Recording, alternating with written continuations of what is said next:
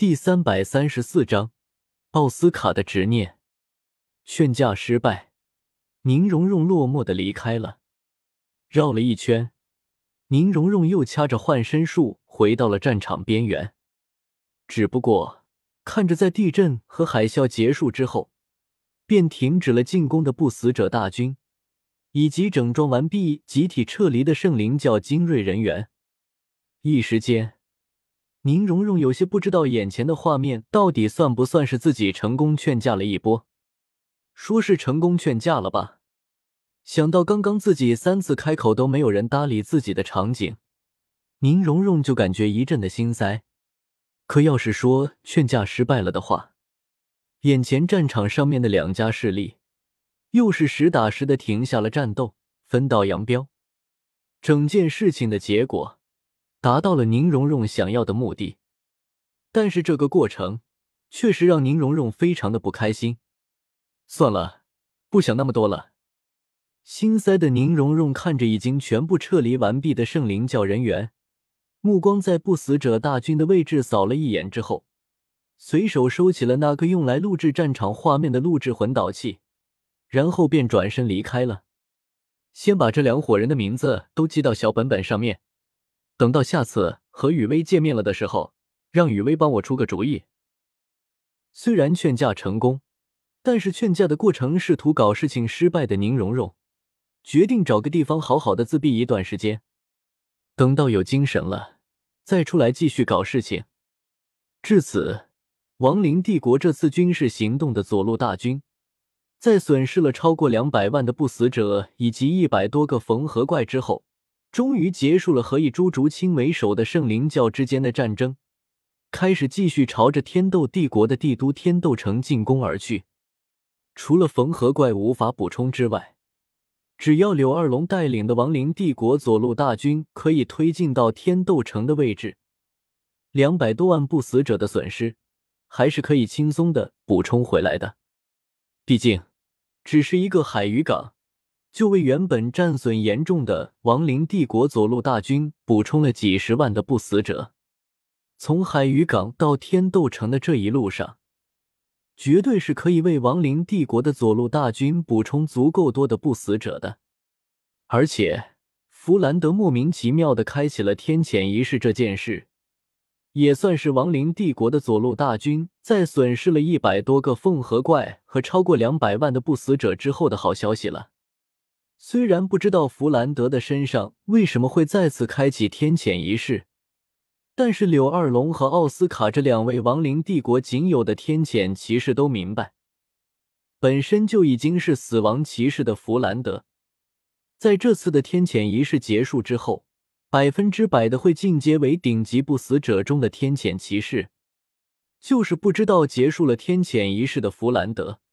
会成为哪一位天谴骑士。瘟疫之天谴骑士，还是四位天谴骑士中理论上最为强大的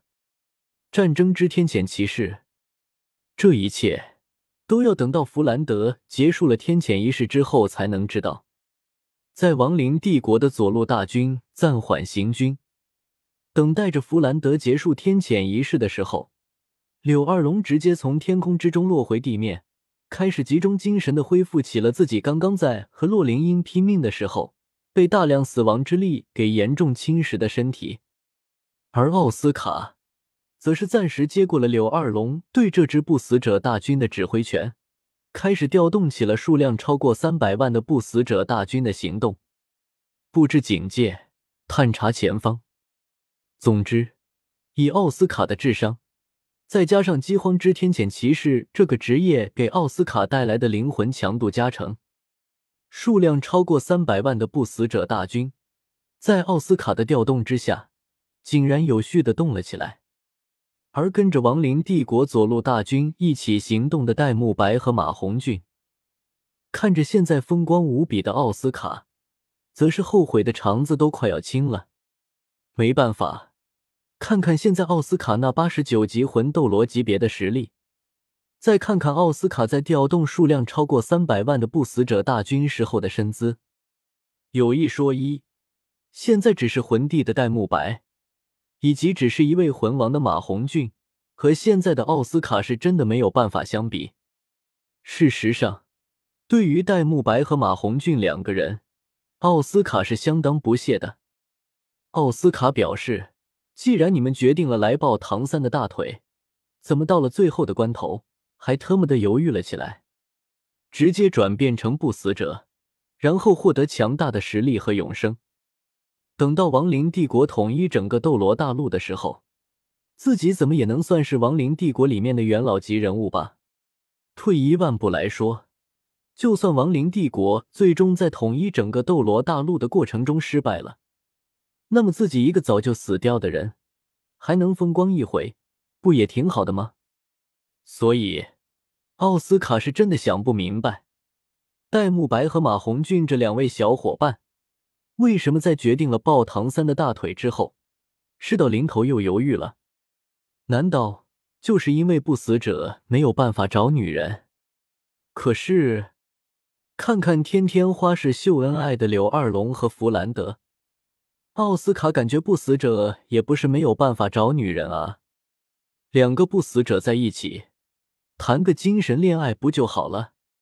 和永生以及强大的实力相比，活着的女人不过是红粉骷髅而已。总而言之，奥斯卡现在的心理状态是非常的佛系，特别是在对待女人的情况下。当然，奥斯卡的心里也是有着执念的。奥斯卡的执念就是将宁荣荣也变成不死者，然后自己就可以和宁荣荣在一起了。讲道理，也就是白雨薇不知道奥斯卡的想法，不然的话，以白雨薇的性格，绝对会把奥斯卡给坑的死去活来，活来死去，求生不得，求死不能的。喵了个咪的，敢打我家蓉蓉的主意，活拧歪了吧？至于奥斯卡为什么会一直对宁荣荣念念不忘的原因，一或许从最开始的一见现色中起情意，到了现在就是得不到的永远在骚动罢了。没办法，宁荣荣在不搞事情、安静下来的时候，从内向外散发出来的那种傻白甜的气息，对外人的迷惑性实在是太大了。即便现在宁荣荣就算安静下来了，气质什么的也早就和小时候不同了。但是在奥斯卡的记忆里面，宁荣荣几乎永远活在了自己在史莱克学院第一眼看到了宁荣荣的时候，宁荣荣展现出来的那种傻白甜的表象里面。